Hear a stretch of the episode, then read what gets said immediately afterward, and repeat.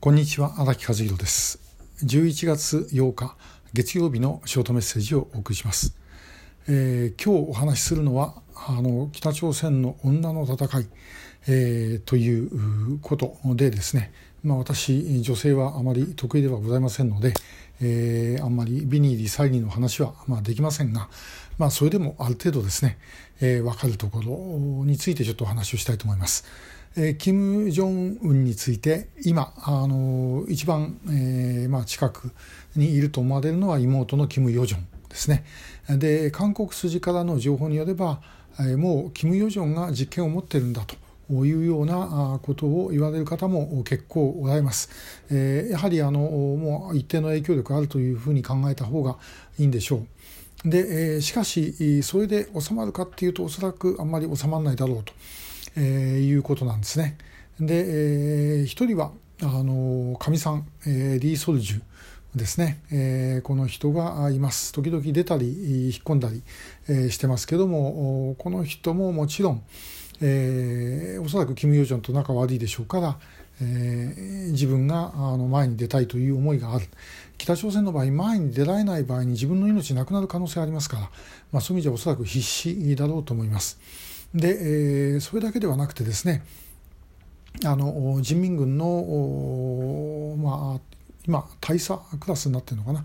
えー、確か党の宣伝先導部の副部長かなんか だったんじゃないかと思うんですが、えー、ヒョン・ソン・ウォル、えー、玄、えー、玄米の玄、えー、木の松それから月ですねヒョン・ソン・ウォルという、えー、この人はあ、まあ、あの一説によると、えー、金正恩があ、90年代後半ですね、えー、スイスに留学してた時に、まあ、精神的に不安定になって、まあ、それをなだめる役で送られたと。で、えーまあ、そこで子供できちゃってですねでその子供があまあいるでヒョン・ソンウォルはこれを後継者にしたいと思っているという話があります。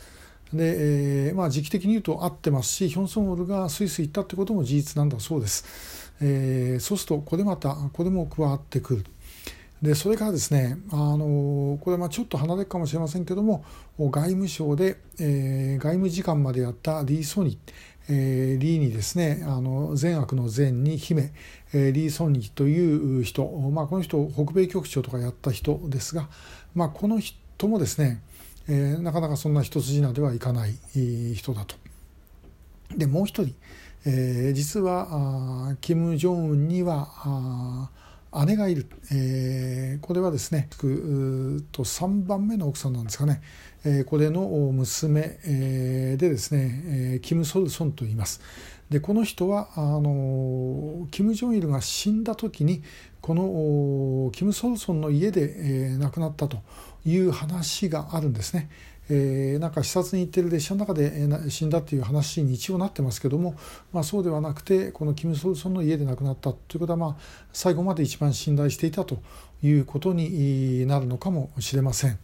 えー、これだけで5人ですね。えー、この人たちの争いが起きるとどうなるのかってことは大変なことですね。で、えー、キム・ジョンウンが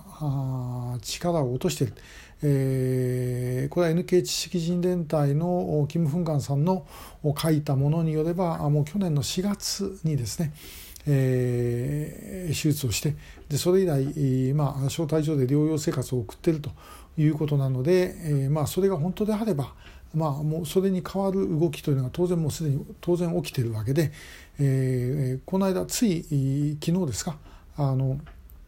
ミサイル発射のニュースまた出ましたがこれパク・ジョンチョンが、えー、指導をしていると。で、えー、パク・ジョンチョンが満足したっていうのが最後に記事出てくるんですね。これすごいですね、えー、まああのー、もういよいよ満足する人もですね、えー、金正恩だけじゃなくなっちゃったということになります。さあどうなんでしょう。ぜひこれから先が、まあ、楽しみと言っちゃいけないんですね、えー、我々にとってはこういう動きがある時にその動きをですね、え手を突っ込んでなんとかあチャンスをつかまなきゃいけない。ここでぼーっとですね見ててですねあこういうことが起きてるああいうことが起きてるって評論家で、えー、終わっては、まあ、いけない。というふうに思います。えー、それができるかどうかあまあもう我々の手にかかってます、えー、頑張ります。えー、ぜひ引き続きよろしくお願いします、えー、今日もありがとうございました。